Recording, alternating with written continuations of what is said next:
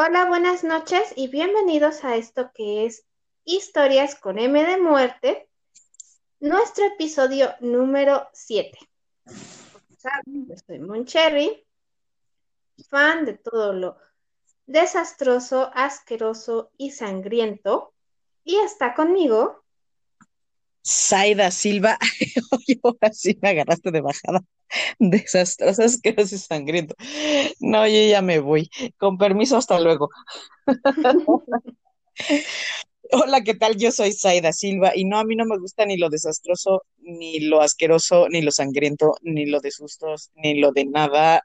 Sáquenme de aquí. Y estoy aquí por mi propia voluntad. Buenas tardes, noches de cuarentena. Pues bueno, para este nuevo episodio vamos a platicar de simples juegos de niños, porque a quien cuando piensa en niños se le ocurre que detrás de esa carita angelical, de esos ojitos llenos de ilusión, de esas naricitas llenas de moquitos, puede existir un ser tan despiadado y capaz de asesinar a una persona.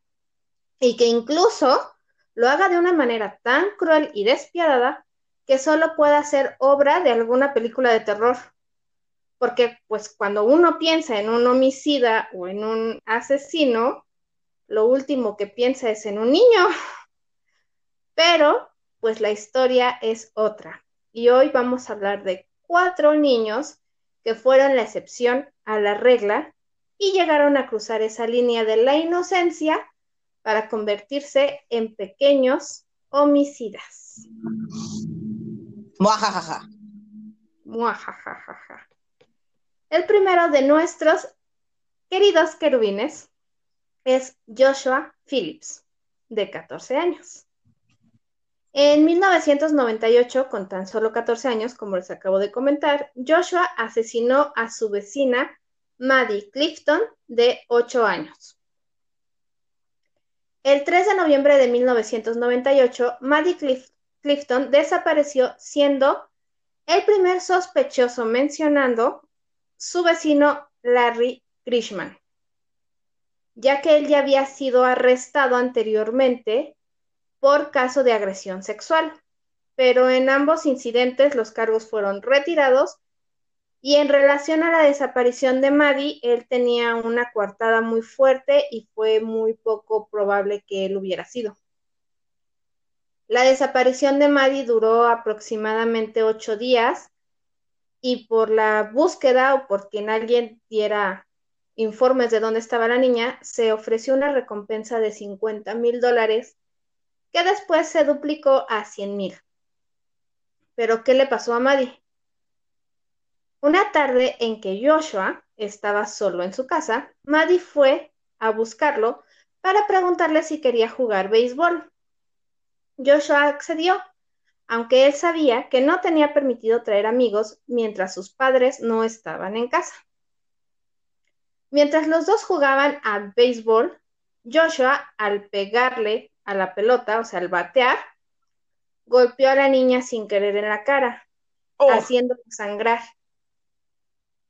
por lo que Maddie empezó a llorar y gritar. Joshua entró en pánico, temiendo la reacción que su padre iba a tener cuando se enterara y viera lo que había pasado, por lo cual decidió llevar a Maddie dentro de su casa y dentro de su habitación.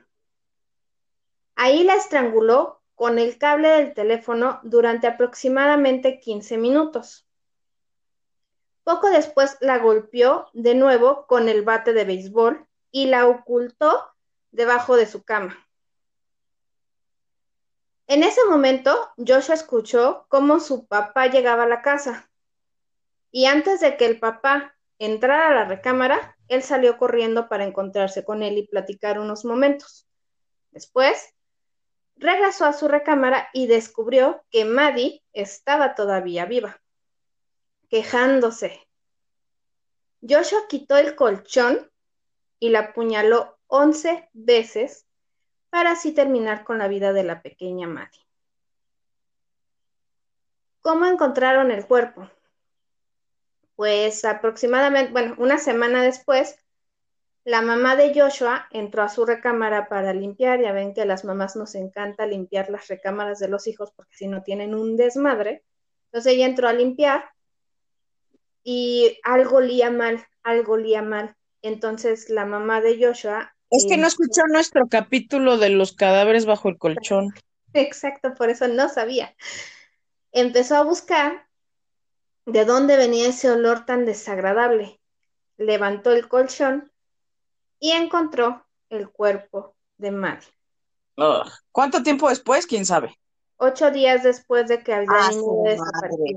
O sea, señora, que cada cuando limpia el cuarto de su hijo para que a los tres días no haya o no le haya llegado ese olor. Exacto, o sea, imagínate cuántos días ahí, hasta ocho días después se dio cuenta de que algo olía mal en la recámara de su hijo. O siempre olía mal, pero ahora olía mucho más mal. Ew. La misma mamá de Joshua fue la que le dio pues parte a las autoridades. Se cuenta que Joshua había formado parte de la búsqueda durante toda la semana, incluso cuando la policía registró su habitación, encontró uno de los folletos de búsqueda de la niña que se habían estado repartiendo. Joshua fue acusado de asesinato en primer grado. Su juicio se celebró en Polk Country. Fue, fue sentenciado y condenado a cadena perpetua, sin posibilidad de libertad condicional, ya que por ser menor de 16 años no era apto para la pena de muerte bajo las leyes de Florida. Aunque la autoridad no aunque la autopsia, perdón, no encontró rastros de agresión sexual en el cuerpo de Maddie, cuando la encontraron, la encontraron desnuda de la cintura para abajo. El asesino parece haber sido eh, motivado por el miedo que le tenía a su papá, ya que se dice que el papá era demasiado agresivo y aparte era alcohólico. Y el hecho de que encontrara a la niña en su casa y aparte con sangre, llorando y histérica, provocó que el niño entrara como que en crisis nerviosa. Joshua, o sea, ¿lo estás justificando? No, no, no. No, no lo digo, o sea, digo, yo creo que mucha gente tiene papás de esos que dices, híjole, no manches, o sea, yo, ya me morí, ¿no? O sea, ya, ya me, o sea, te, te, va a ir y te va a ir muy mal, pero no por eso vas a ir a asesinar gente. Sí, pues sí. Pero pues bueno, quién sabe cómo era el papá. Oye, pero a ver, o sea, ¿el chavito ya tenía antecedentes sexuales? No. De, de, de, de... Ah, eso entendí. No, es que cuando la niña desapareció había un vecino. Ah, el vecino es el que tenía antecedentes. Exacto, y fue el primero que creyeron que era responsable de la desaparición de la niña, pero él tenía okay. una coartada, entonces por eso fue descartado. Y pues nadie pensó que hubiera sido un niño de 14 años el que lo hubiera asesinado.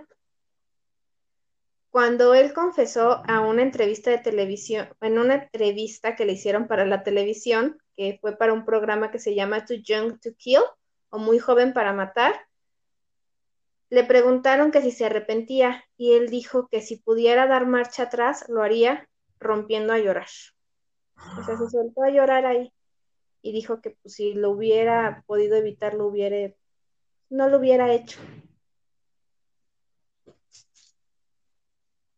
O sea, tal vez sí estamos hablando de, de un de un trastorno, o sea, de un de un rompimiento psicológico tan fuerte por el miedo al papá que no supo qué hacer. O sea, sí realmente no fue así como que ay, fui muy feliz este ahorcándola y lo seguiré haciendo toda mi vida. Y seguiré con este mismo patrón porque se siente bien padre. O sea, no, o sea, sí, sí fue un rompimiento psicológico tan, o sea, llegó tan al extremo que terminó cometiendo el, el, el asesinato. Y entonces, ¿cuánto tiempo se aventó? Porque es menor, bueno, era menor de edad. ¿Cuánto tiempo se aventó en la cárcel? ¿De cuánto él, tiempo lo, lo sentenciaron? Él sigue preso, le dieron cadena perpetua. Sí le dieron cadena, o sea, en ese estado sí se permite que aunque seas menor, Sí, le dieron cadena perpetua, lo que no le permitieron fue la pena de muerte por ser menor.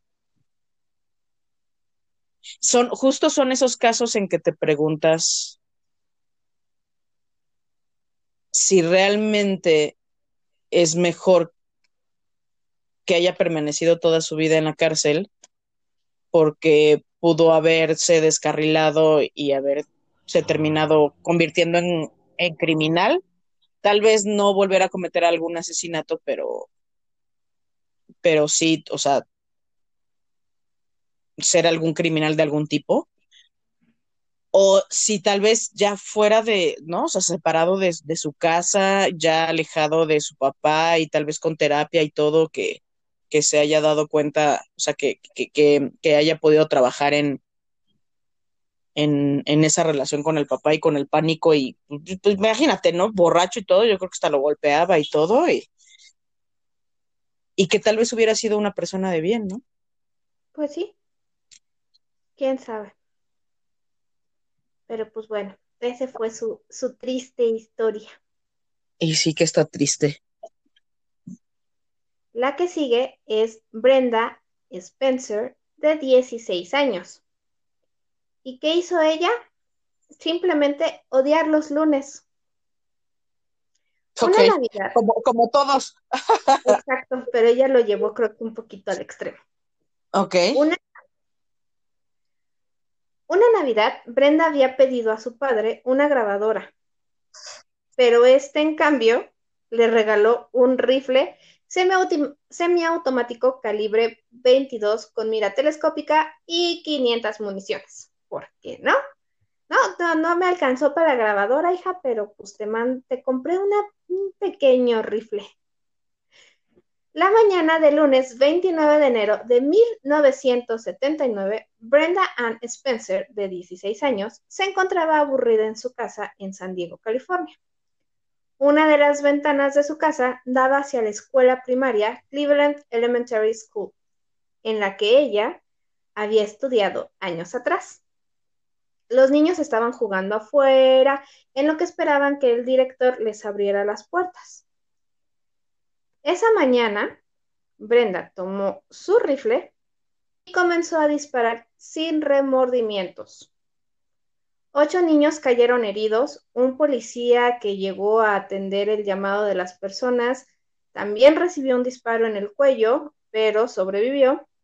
El director de la escuela, Burton Grad, y un custodio llamado Mike fueron los que murieron en la escena.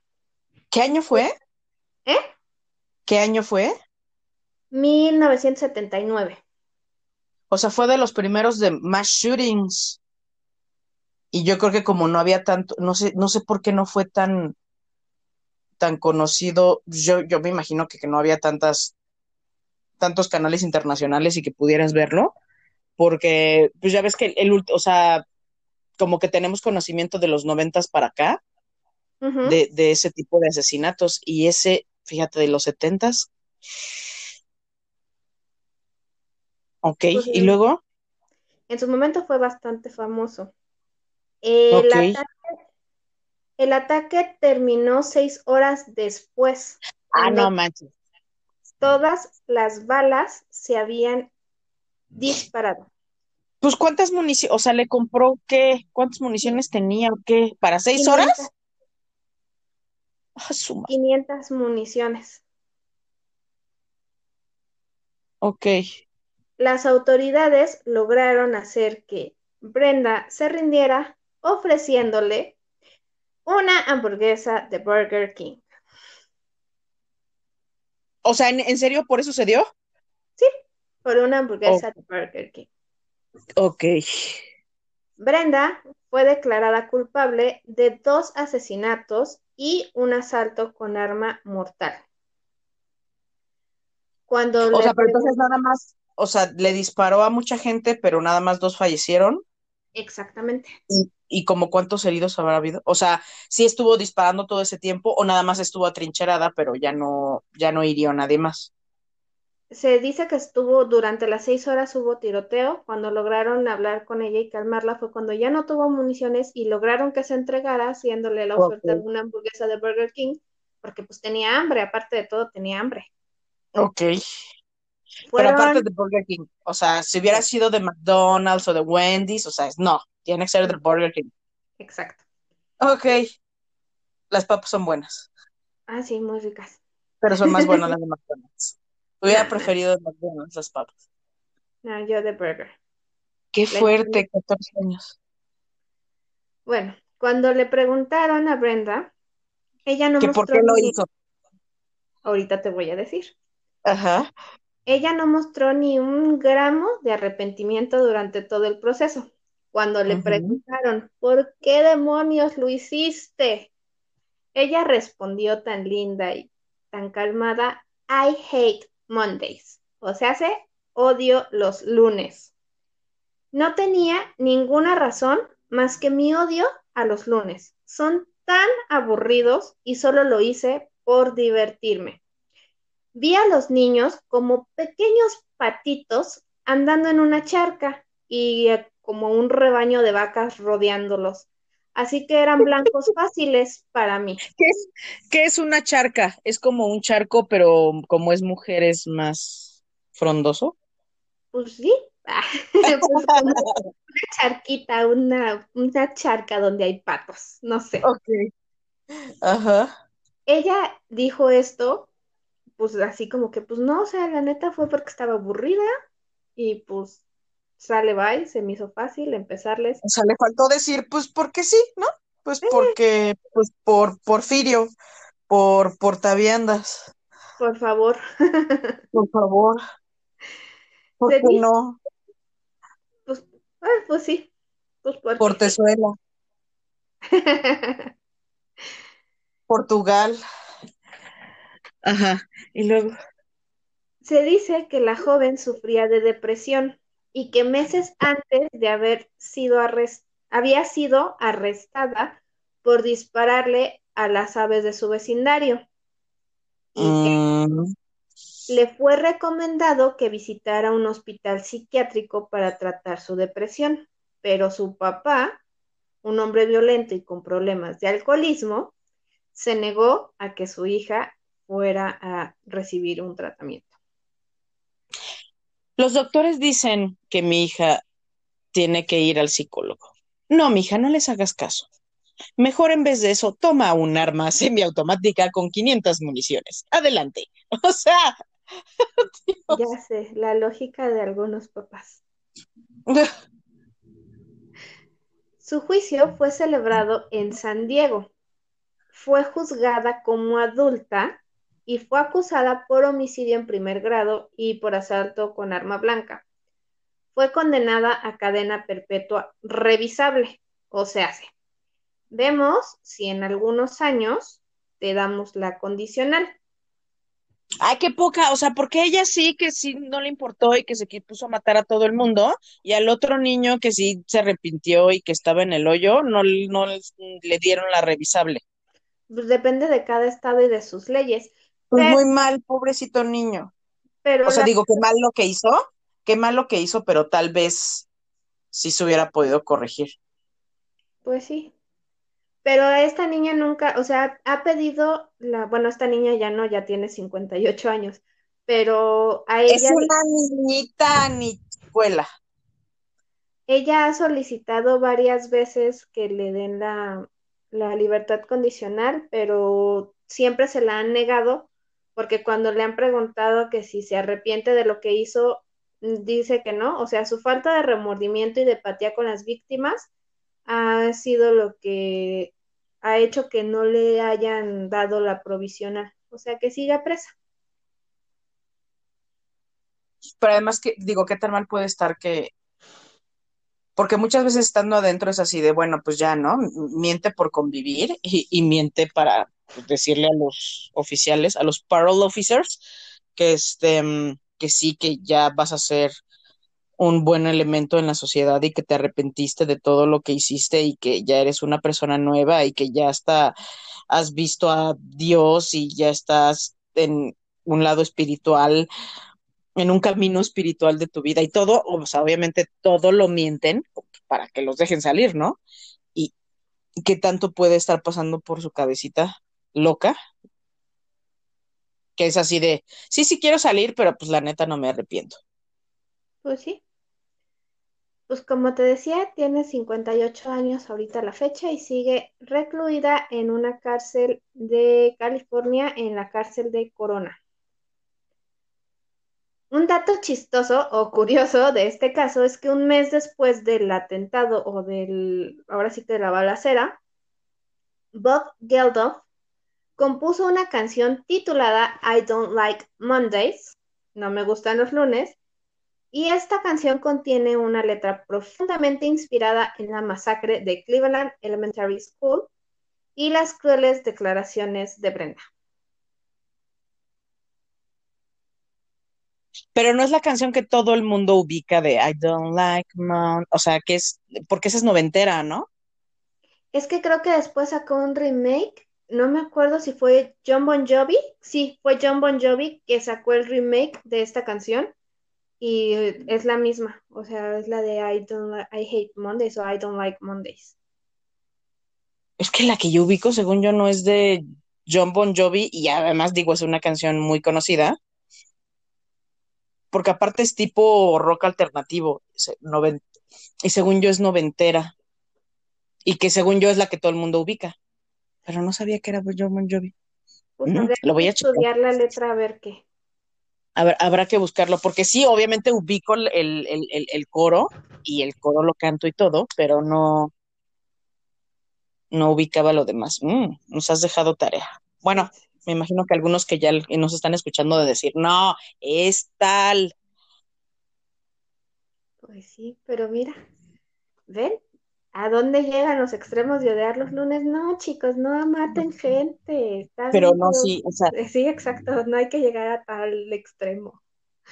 Pero, y qué fuerte, y además que no sea tan conocido, bueno, al menos, por ejemplo, o sea, de este lado, que no sea tan, tan, tan, tan conocido ese caso, ¿no? Porque allá fue tan famoso que, que hasta está lo de la, lo de la canción. Pero pues sí, obviamente aquí se ve que sí estamos hablando de, de una una asesina fría y despiadada. Que fíjate que cuando vi una película, que si la pueden ver es una película clásica, en español no, perdón, no, no, me acuerdo cómo se llama, pero en inglés se llama Bath Seed, o sea, traducción literal, mala semilla. Y yo me acuerdo que me impactó mucho porque mm, en esa película es cuando empiezan a, mm, hablan de cuando los psicólogos empiezan a hacer exámenes, empiezan a, hacer eh, estudios de perfiles y se dan, y esta la, crean la teoría de la mala semilla, de, de bad donde ellos afirman que tal vez el, clásico de eres o te haces, donde ellos postulan que si hay infantes que nacen como malas semillas, o sea, que es un niño que no aprende, o sea, que no ha recibido ni violencia física, ni maltrato, ni tiene el, padre eh, golpeador, ni borracho, porque mm, justo los casos que estudiaron fue así de, a ver, este niño es un niño que tiene una familia feliz, no tiene ni papás divorciados, ni el papá borracho, ni tiene una familia, ni tiene, por, o sea, por ejemplo, que vivan en zonas em, de mm, clase socioeconómica que, por ejemplo, haga que los papás estén todo el tiempo afuera trabajando y que no pasen familia con, pasen tiempo con el, con el hijo. O sea, digamos, es una familia feliz, promedio. Em, el, niño tiene un comportamiento normal en la escuela, tiene sus amigos, o sea, en teoría todo está bien, es un ambiente armónico, tanto social como económico como psicológico y, es un niño, pues digamos que con un comportamiento normal, pero los psiquiatras le, estaban tratando de, atribuirle a un gen o a una cuestión genética de que el niño ya nacía con esta em, predisposición a ser malo, por decirlo de alguna manera, y a matar. Entonces, que no es así de, ay, bueno, pues es que de niño este, me iba muy mal y el papá me, no, mi papá me violaba y, me, y, llegaba borracho y entonces todo eso me, me, me, tronó la mente, ¿no? No, no, no, no, no.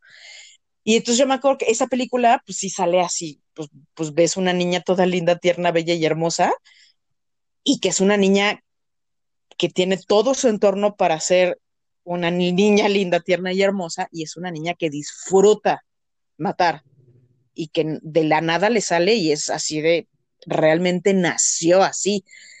Y me acuerdo pues que sí lo vi, lo, vi medio joven, bueno, todavía estoy joven, pero, o sea, me imagino que a una edad no tan madura, creo que lo vi, yo creo que estaba como en la secundaria.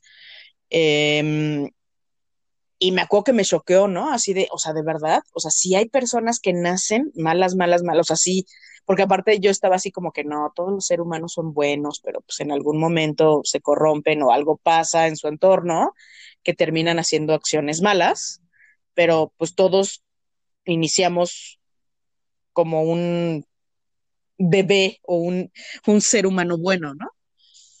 Y ahí es cuando de, fue, fue, así como que, ay, perdí mi, mi, mi, esperanza en la humanidad y me di cuenta, ¿no? O sea, puede ser que sí esté esa opción y que sí haya personas que sí nazcan malas, o sea, una persona que desde, casi, casi desde bebé ya está pensando en cómo voy a matar a alguien y voy a ser la persona más feliz del mundo y obviamente te choca, o sea, el, el shock es súper fuerte. Creo que en la película si no estoy mal, la niña tiene como seis o siete años. Entonces, o sea, ¿qué, tanto puede tener alguien de esa edad que todavía le falta mucho de por aprender y hasta, pues para, así de todavía no, no sabes ni hablar, ni caminar, ni nada, o sea, y ya estoy pensando en matar y ese asesinato me produce satisfacción, que es la parte importante de, los, de las malas semillas, ¿no? De no tengo ningún entorno que me lo provoque y además me produce satisfacción. O sea, soy feliz de, así como ella, de, no tengo remordimiento. Algunos no tienen sentimientos, o sea, no, tienen, no generan sentimientos de empatía ni nada. Y soy feliz matando.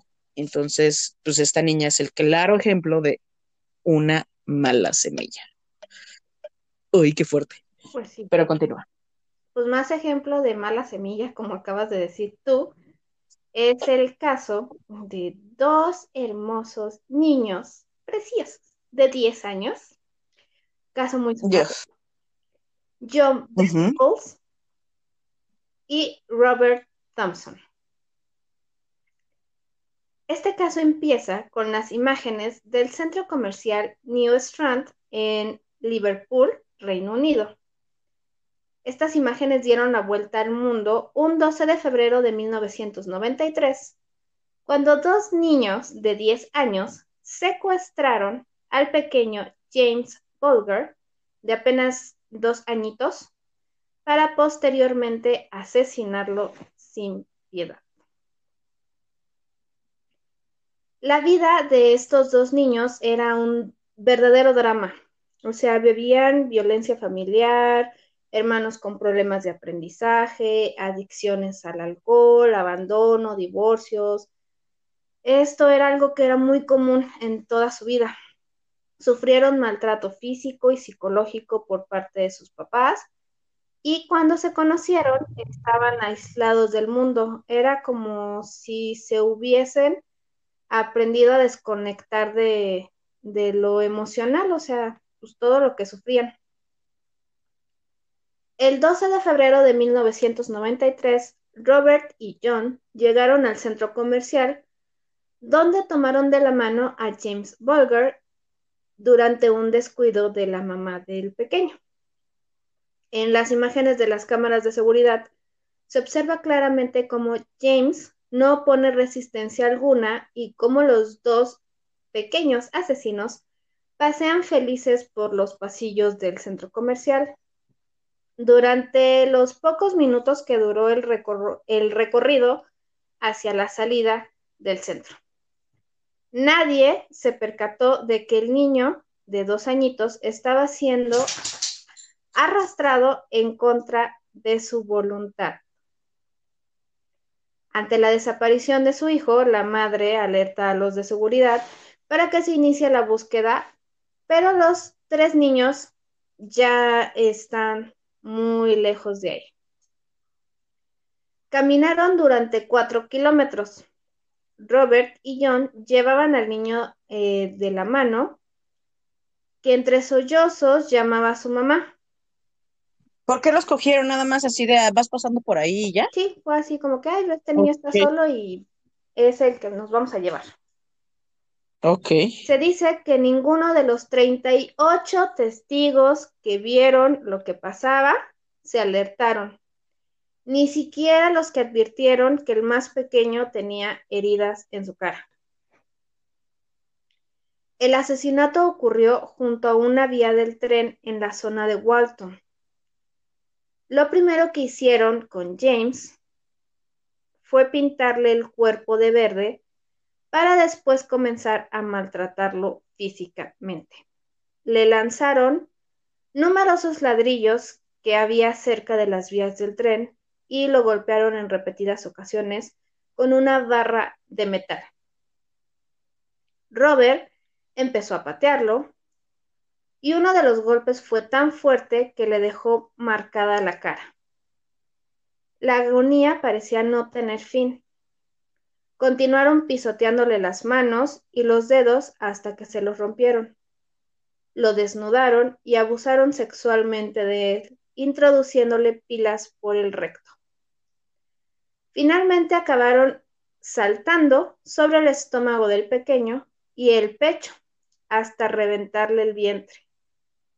Una vez muerto, colocaron el cadáver sobre las vías del tren para que lo atropellase y pareciera un accidente. Cuando terminaron de su pequeña travesura, regresaron a su casa, sonriendo y tan tranquilos ellos como si nada de esto hubiera pasado. Entre tanto, todo el mundo estaba ayudando a encontrar al pequeño James de dos añitos, sin saber que ya, ya había sido brutalmente asesinado. Durante la investigación se revisaron las cintas de seguridad y las autoridades empezaron a entender qué había ocurrido, dándose cuenta que los secuestradores eran dos niños.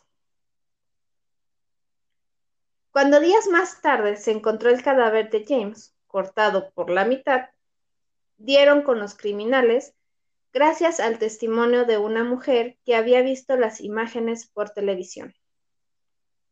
Robert y John fueron juzgados como adultos a petición expresa del gobierno. Durante la visita judicial, los, ases los asesinos mantuvieron una actitud impasible. Mientras los especialistas reconstruían los hechos, los niños no mostraban empatía ni arrepentimiento. Parecía que aquello no iba con ellos. La pena que se les impuso fue permanecer en la cárcel hasta la mayoría de edad. Una vez cumplidos los 18 años, estuvieron otros 10 años más entre las rejas. Durante su estancia en prisión, Robert y John estuvieron en módulos distintos y siempre bajo una estrecha vigilancia. Al pasar el tiempo de la condena, el Ministerio del Interior decretó que estaban preparados para la reinserción social. Se les envió a ciudades distintas del norte de Inglaterra para... ¿Ya ves? Otra vez. O sea, qué poca abuela. Sigo traumada por el primer niño. Pero este fue en Reino Unido y el otro fue en Estados Unidos. Cada ley es diferente. Damn you, Brits.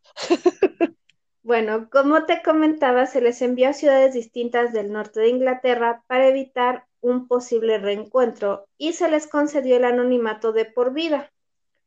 Sus identidades están bajo secreto y cualquier persona que ose buscarlas o sacar a la luz la identidad de estas personas podría incurrir en un delito penado con hasta dos años de cárcel.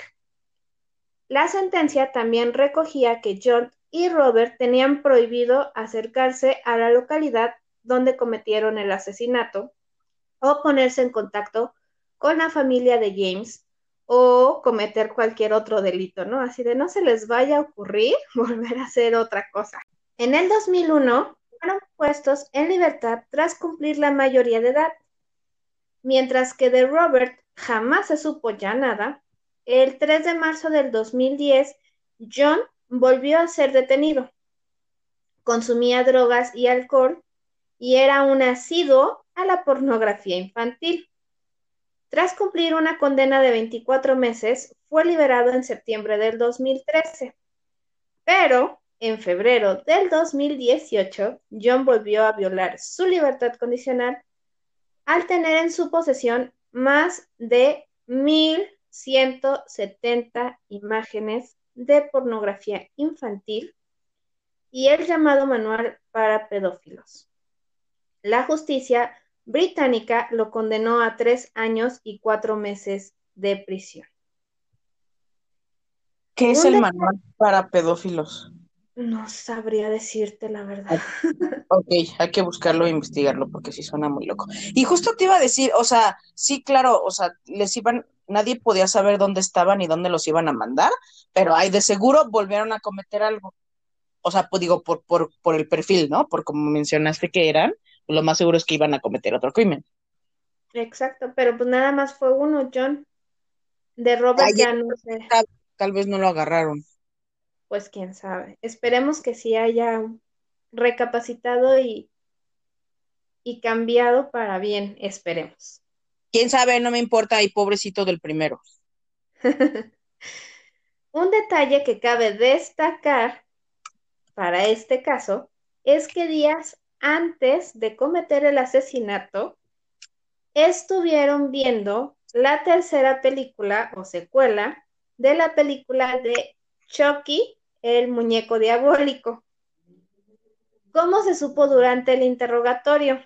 Y esta película supuestamente les sirvió de inspiración para cometer el asesinato.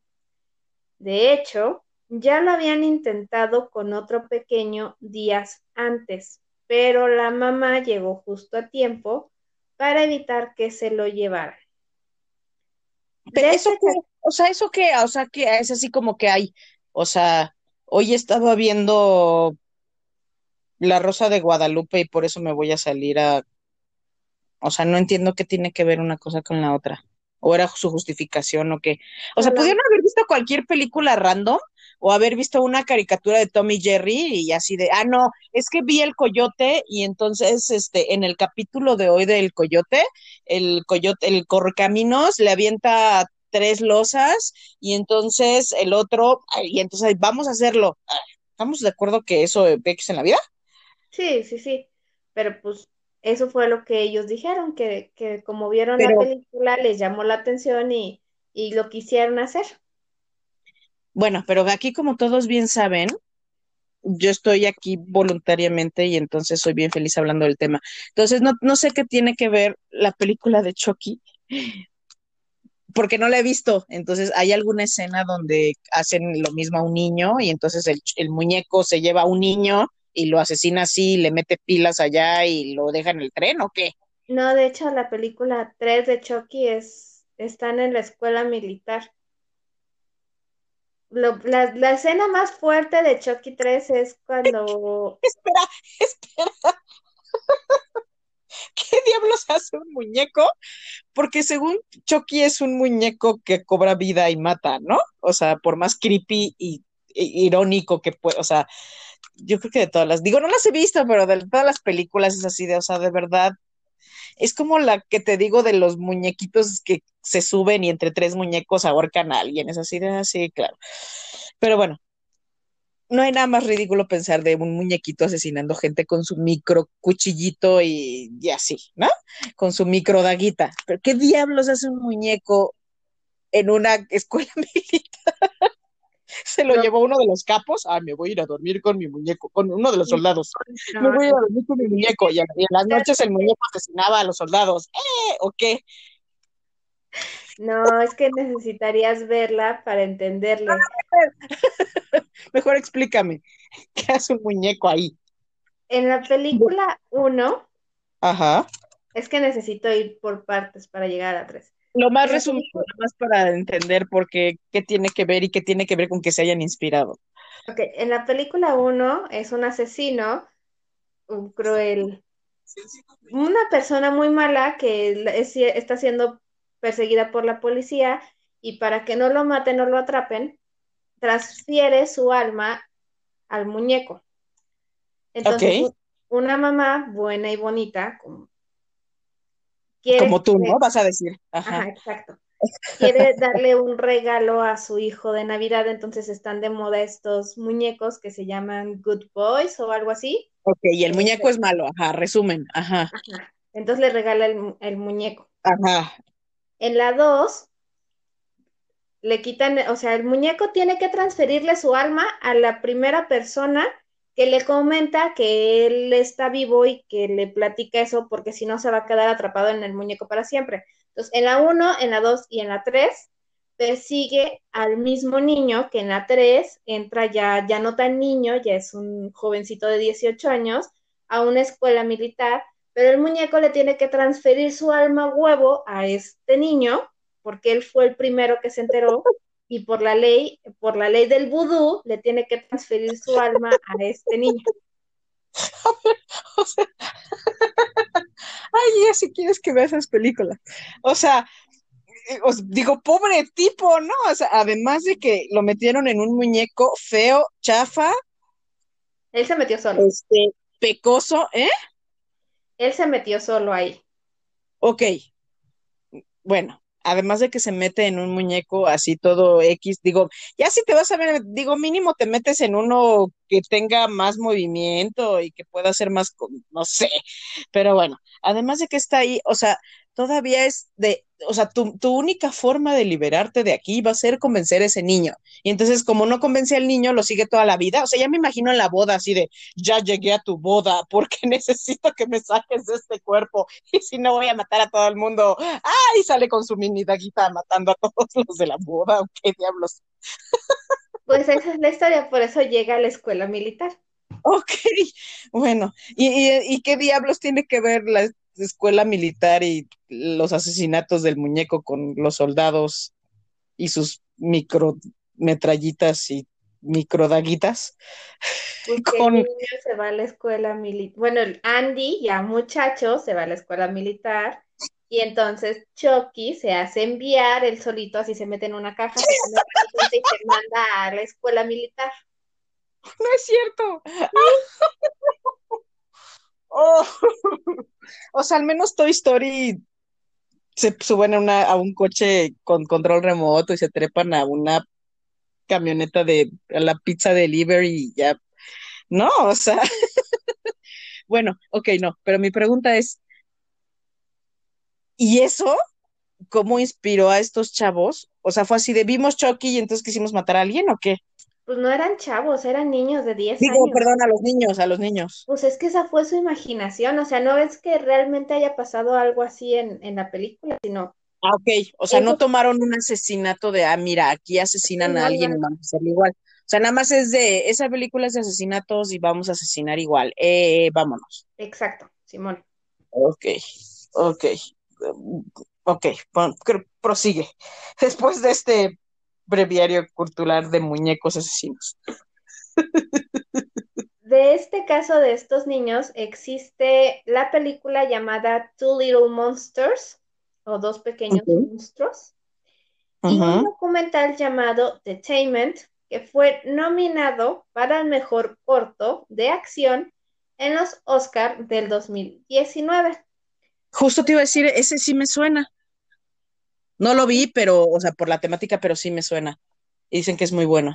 Sí, es muy bueno, yo lo vi. La película no la he encontrado, pero el documental es muy, es muy bueno. Dura 30 minutos, no dura mucho.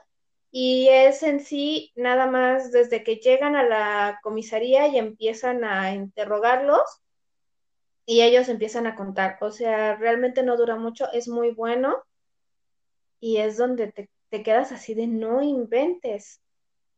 Ahí narran un poquito de la historia de este caso. Es que sí, la verdad estuvo súper fuerte, o sea, todo lo que le hicieron. Ahí es, ahí es la parte donde te digo que me, me produces pesadillas los días domingo. Porque, o sea, ¿en qué momento cualquier persona puede tener satisfacción? O sea, cuando estás narrando lo que le hicieron al pobre niño, además que por instinto, pues a los niños los proteges y ellos le están haciendo mal a un niño. Y además que sean otros niños causándole daño. Entonces ahí es cuando mi cabeza vuela y explota y, y todo implosiona. Es demasiado fuerte. Pues sí, la verdad es que sí estuvo muy, muy fuerte de los casos de los que leí, de los más fuertecitos, más por todo lo que le hicieron a, al niño y todavía dejarlo así en las vías, así de, ay, y que lo apachurra el tren. Entonces sí fue así de, ay, ay. Pero y aparece, aparece en dos partes, porque si el tren sí lo corta. Sí. Ok. Ay, no. Bueno, y luego entonces al monito este lo regresaron y lo regresaron y lo regresaron. Sí, y ahorita él, está pues en la cárcel. Y pues ya. Nuestra siguiente niña es muy famosa, de hecho, a lo mejor si ahorita les digo el nombre, no lo ubican. No creo que tú lo ubiques, pero a lo mejor los que nos escuchan sí saben quién es. Les voy a decir el nombre y después les voy a dar su apodo y con el que todo el mundo la ubica y la conoce. Este caso fue en de Natsumi Tsuji, de 11 años. ¿Ese es su nombre? Sí, Natsumi okay. Tsuji. Tsuji. sabe cómo se la pido. Esta niña siempre se caracterizó por tener las mejores calificaciones en todas sus materias. Era muy buena en casi todos los deportes que practicaba, pero especialmente era súper buena para el básquet. Y era muy brillante en todo lo que tenía que, que ver o estar relacionado con tecnología.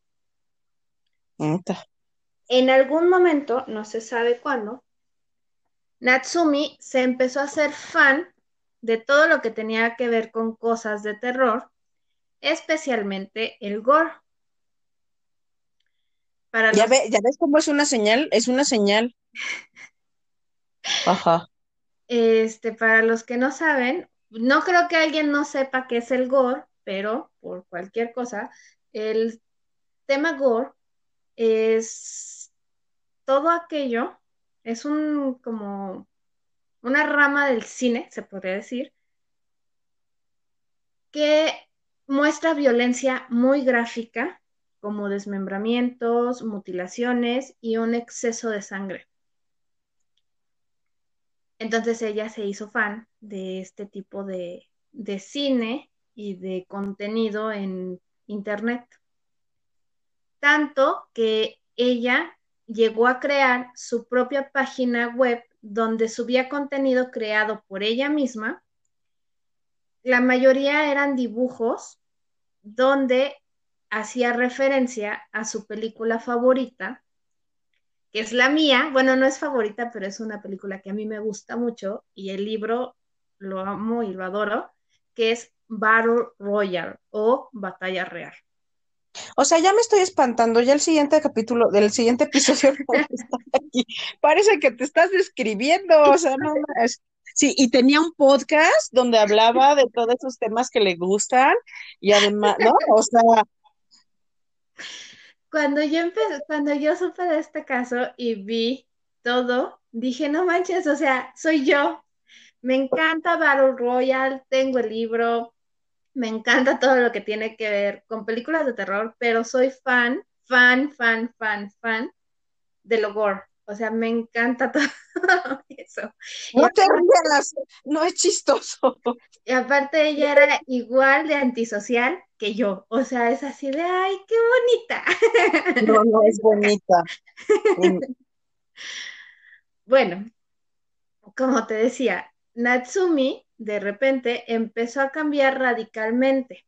Ya no era una niña dulce y social, sino que comenzó ella solita a aislarse de todos y se, se convirtió en una persona muy introvertida. Sus calificaciones empezaron a bajar de forma muy drástica y ella misma se salió de todos los, los deportes que practicaba.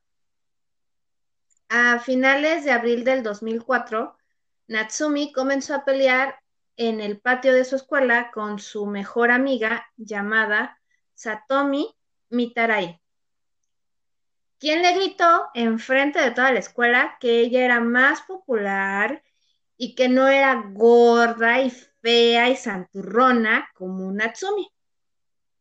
Satomi también comenzó a dejar estos comentarios en todas las redes sociales de Natsumi, lo que no hizo nada feliz a, esta pobre niña, ¿no? De por sí, ¿no? Sí.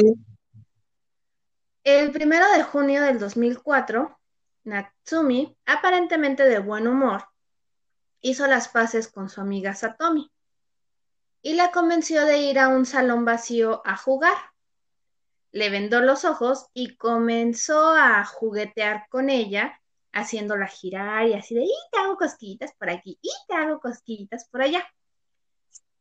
Cuando Satomi estaba totalmente confiada, Natsumi tomó un cúter y la degolló. Se quedó para observar cómo su amiga empezaba a agonizar y a desangrarse y le empezó a hacer aparte unos cortes en los brazos. Ya que Satomi murió desangrada, Natsumi se dirigió tranquilamente a su próxima clase, porque aparte pues, era muy, muy, muy, muy, responsable. Al entrar al salón con la ropa llena de sangre y sosteniendo el cúter con el que había asesinado a Satomi. O sea, ni siquiera se cambió ni se bañó. Adiós. No, así se fue al salón.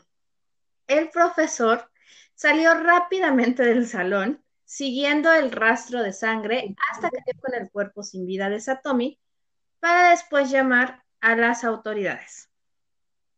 Cuando la policía llegó, la niña confesó su crimen y preguntó, hice algo muy malo, ¿verdad? Lo siento, lo siento mucho. Natsumi, con tan solo 11 años, fue juzgada y trasladada al penal de Sasibo, donde se le sentenció a nueve años de prisión.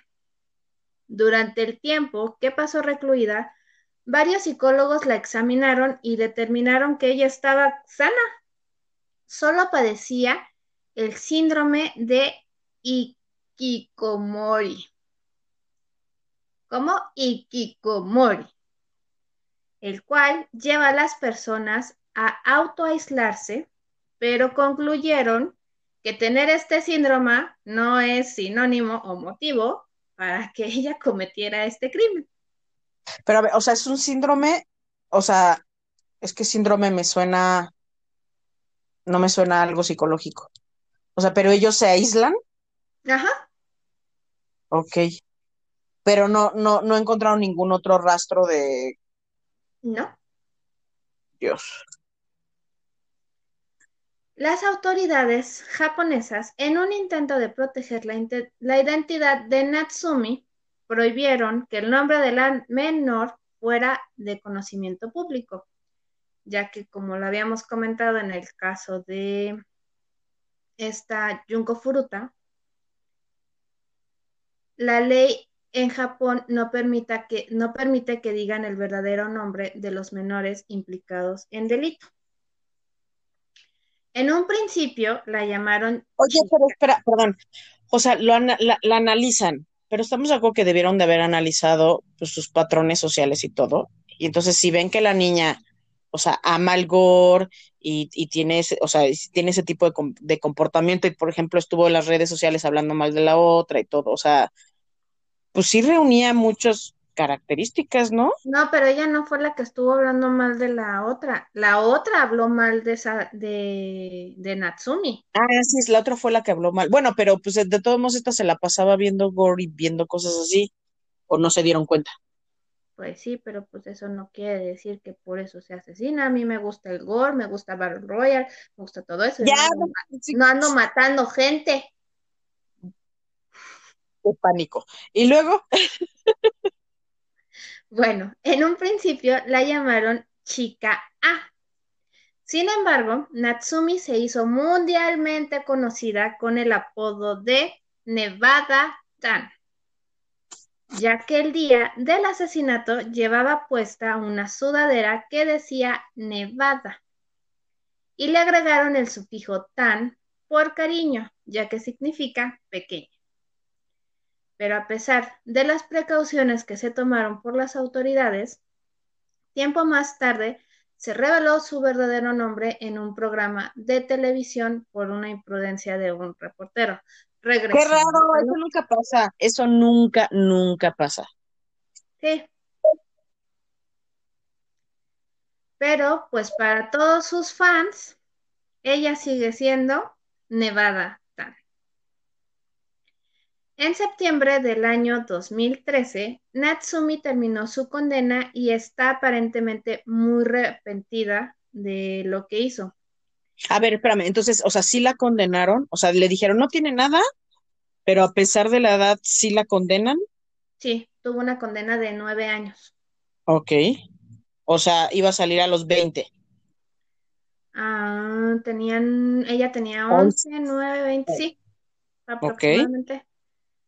Este, y ahorita a la fecha tiene 28 años, disfruta de su libertad y pues sigue siendo una celebridad para el mundo gore. O sea, porque asesinó, es famosa porque asesinó de niña. Y porque, o sea, se dice que en aquel entonces, cuando ella sale de asesinar, pues todo el mundo le empieza a ver que la sudadera la tiene llena de sangre y trae el cúter en la mano. Entonces se dice, yo no he encontrado ninguna foto real, pero se dice que cuando pasó esto, empezaron así a volar las fotos porque todo el mundo le empezaba a tomar fotos, o sea, todos sus compañeros le empezaron a tomar fotos así de, no manches, está, está llena de sangre. Entonces, ahorita es muy famoso el cosplay de Nevada Tan.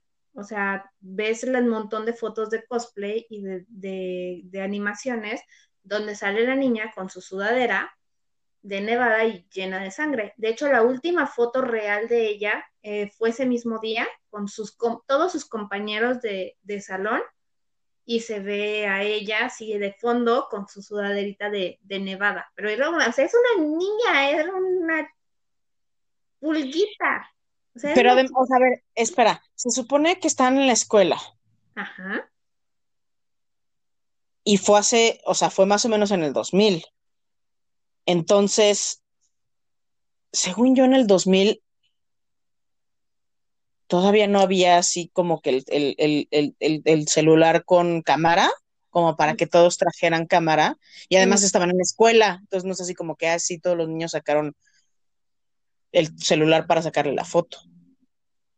A esa tal vez parte de la leyenda, ¿no? O sea, no, fue en el 2004. Ok. Y pues estaba en Japón, o sea, en Japón iban muy adelante que nosotros en tecnología. O sea, a lo mejor ya había eso con, con cámaras. Pero estás en, la escuela, o sea, sí había, pero pues, digo, la calidad era muy baja, pero pues, estás en la escuela. O sea, y bueno, yo no creo que tuvieran así como que el teléfono ahí a la mano, pero bueno, digo, tal vez sí, y más si no encontraste la imagen, ¿no? O sea, sí, no, no, la imagen no la encontré, encontré tal vez parte de la leyenda. Exacto, encontré la original donde están todos los compañeros de escuela, es así, está, la encuentras en internet, pero de ella llena de sangre no. Encuentras muchos, muchos cosplays, pero la original de, ella no.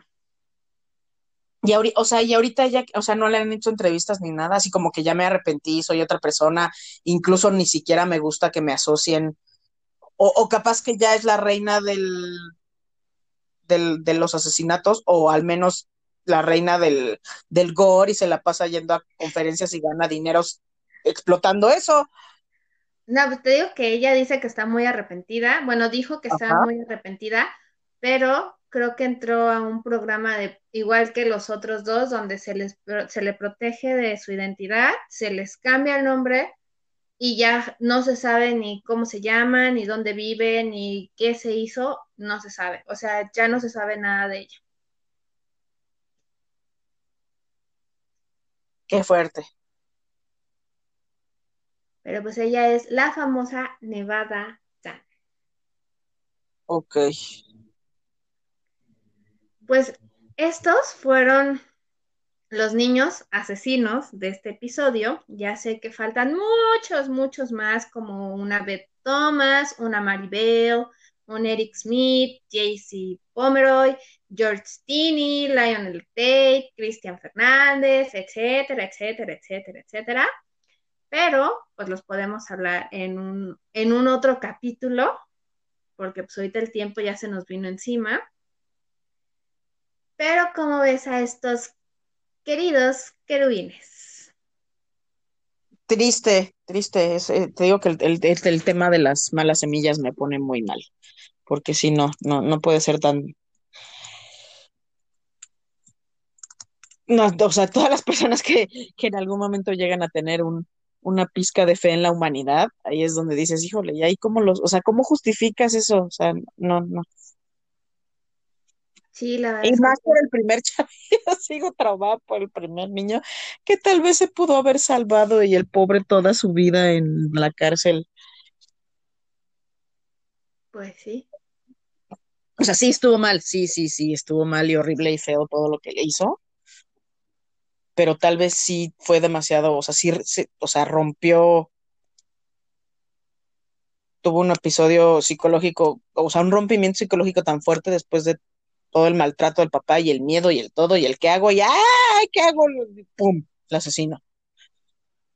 Pues Entonces, pero aparte la hazaña, porque, ¿cuál? o sea, sa- O sea, la ahorcó, pero ya, no, la ahorcó, le pegó con el bate, cuando vio que la niña seguía viva, la apuñaló once veces, o sea, por no nada eso, más, o sea, sí, sí, sí comprendo, pero, o sea, es que, o sea, trato de ponerme como que en el pensamiento de la niña, yo me imagino, la niña sigue haciendo ruido, sigue viva, ¿qué diablos hago para que ya se pare y para que esto termine? Porque mi papá está por llegar. O sea, sí me lo imagino de, ya hice esto y no se calla, y ya hice esto otro y no se calla, y qué, qué más diablos hago. Y según ya, ya salí con mi papá y no pasó nada, ya me salvé y vuelvo a entrar y la otra sigue viva y así de maldita sea, o sea, mi papá me va a hacer algo, o sea, me imagino el súper no sé, o sea, te digo, ese rompimiento del, del, del trauma, pues sí, pero, suponiendo que haya dicho la verdad de que estaba arrepentido. Obviamente, si no estuvo arrepentido y la verdad sí fue feliz, y pues fue así de, ah, sí, maldita desgraciada, porque este, te pegué con el bat y por tu culpa, o sea, que haya sido al revés, ¿no? Un, una venganza de por tu culpa, ¿no? O sea, estábamos jugando súper chido y tú, porque tu cabeza se atravesó con mi bat, entonces ahora mi papá, ¿no? Voy a meterme en problemas con mi papá y mi papá me va a regañar y me va a pegar y me va a bla, bla, bla, y entonces tú eres la culpable, entonces mejor te mato porque tú eres la culpable. Ahí ya sería otra cosa completamente diferente. Pero suponiendo que se haya sido la otra forma y que se haya arrepentido y pues tal vez, tal vez si hubiera sido alguien que se hubiera corregido, ¿no? O sea, y, y, regresamos a lo mismo, o sea, los otros casos que fue así de sí, sí, la maté 20 veces y lo apuñalé y le bajé los calzones y lo violamos y le metimos cosas y fue lo más feliz del mundo porque nos inspiramos en ese hermoso muñeco pelirrojo. Ay, bueno, sí, es perfecto. En 10 años ya pueden salir a su vida, o sea, pueden rehacer su vida. Pues, o sea, coherencia. ya me dio coraje. Hoy, hoy, hoy termino con coraje, o sea, te digo que pura ganancia contigo. Termino con coraje, con pesadillas para hoy en la noche. ah, Ya mejor, ya mejor me despido, despídete. ya me voy antes de que me, me den unas cachetadas aquí. Virtuales, porque con esta cuarentena no se puede. Pues sí. Pero pues bueno, nos escuchamos en el siguiente episodio. Vean la película de Pantalla Real, o lean el libro mejor. Es justo lo que te iba a decir. O sea, hoy, hoy tienen, hoy, hoy pueden escuchar I Don't Like Mondays, eh, pueden leer Battle Royale, que de hecho sí está, sí está clasificado, ¿no? Como de los mejores libros. Ya Sí. no hay ediciones nuevas, pero si le buscan y si les gustan los libros físicos, échenle, o sea, dense un tour ahí por las librerías, digo, ya que habrá, ya que termine este apocalipsis mundial, en este, se vayan, y si todavía sobreviven las bibliotecas, vayan a una biblioteca de esas que venden libros de viejo, búsquenlos.